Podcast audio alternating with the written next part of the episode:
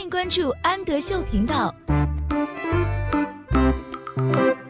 Hello，小朋友们，欢迎收听安德秀，我是安仔妈妈，请在微信公众号搜索“安德秀频道”。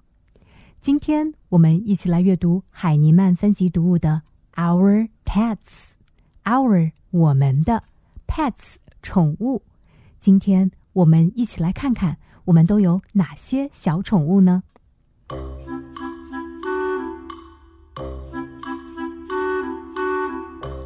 ？This is a little pet.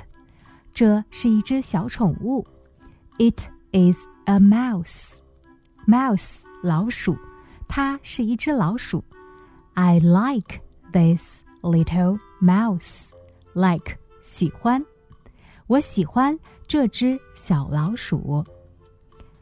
This is a little pet. It is a mouse. I like this little mouse. This is a long pet. Long 长的，这是一条长长的宠物。It is a snake. Snake 蛇，它是一条蛇。I like this long snake. 我喜欢这条长长的蛇。This is a long pet. It is a snake. I like this long snake. This is a yellow pet. Yellow 黄色的，这是一只黄色的宠物。It is a bird. 它是一只小鸟。Bird 小鸟。I like this yellow bird. 我喜欢这只黄色的小鸟。This is a yellow pet. It is a bird.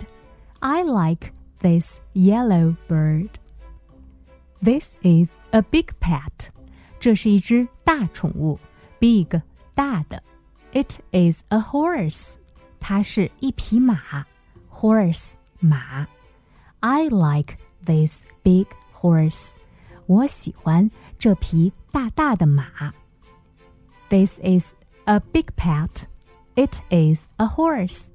I like this big horse. This is a soft pet.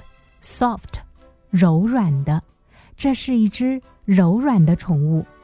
It is a cat. 它是一只小猫。I like this soft cat.